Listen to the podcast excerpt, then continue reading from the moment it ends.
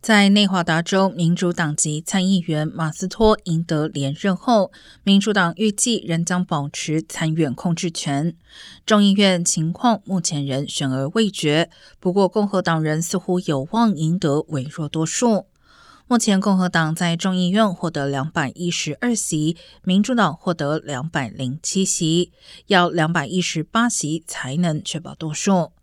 众议院议长佩洛西在被问到是否会继续竞选议长时，表示会等到众议院多数席位的情况明朗后再做决定。但他认为共和党的麦卡锡可能无法从他的党团获得当选议长所需的票数。